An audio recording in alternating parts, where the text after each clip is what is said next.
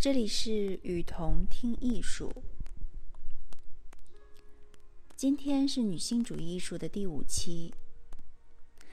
本期介绍的还是八位女性主义艺术家。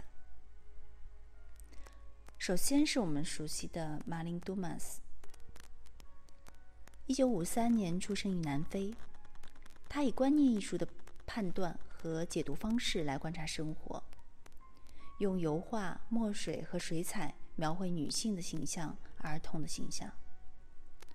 他的含有性隐喻的绘画暗示了现实世界的精神混乱，破坏了图像最根本的叙事——交流功能，并且剥光了美好的外衣，因而挑起了困惑和恐惧。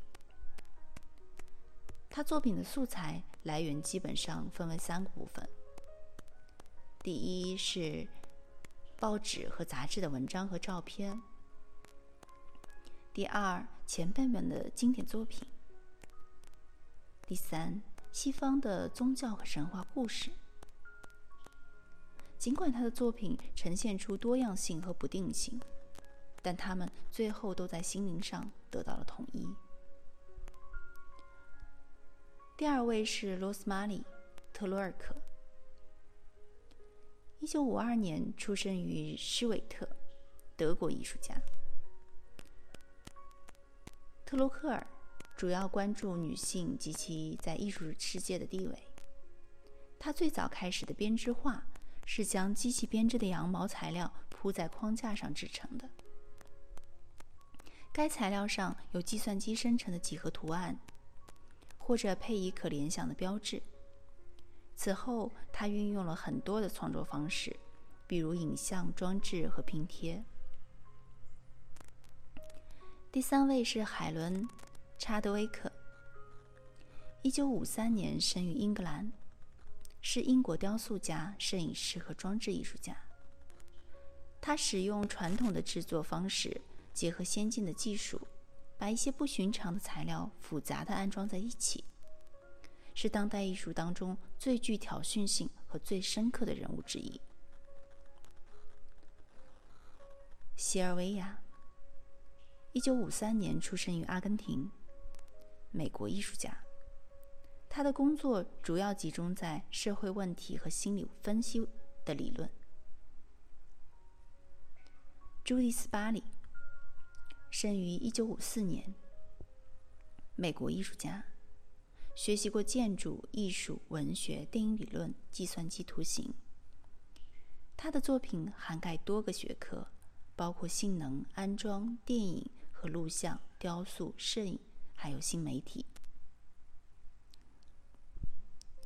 Kiki Smith，一九五四年生于德国纽伦堡。他八十年代初开始自己的艺术生涯。他涉足的艺术形式非常繁多，雕塑、版画和装置是最基本的。此外，他还尝试了影像表演、珠宝设计和服装设计等艺术形式。他善于运用生活当中各种材料来帮助实现作品表达的需要。这些材料包括青铜、玻璃、纸张、瓷器、头发、乳胶和树脂。他有一双充满魔力的手，这些平凡的材料被他的点拨之下，都变得具有魔幻的效果。他的作品表达清晰自信，对事物有敏锐的洞察力，而且往往能够直接切中要害。第七位是卡伦·菲利，一九五六年出生于芝加哥，美国表演艺术家、音乐家和诗人。他是一个创新的并且有争议的艺术家。他曾创作了无数的装置、绘画、公共雕塑。最后一位是莎拉·卢卡斯，一九六二年出生于伦敦。他利用多种媒介进行创作，比如摄影、拼贴以及雕塑等等，并且把日常生活里的材料用于作品之中。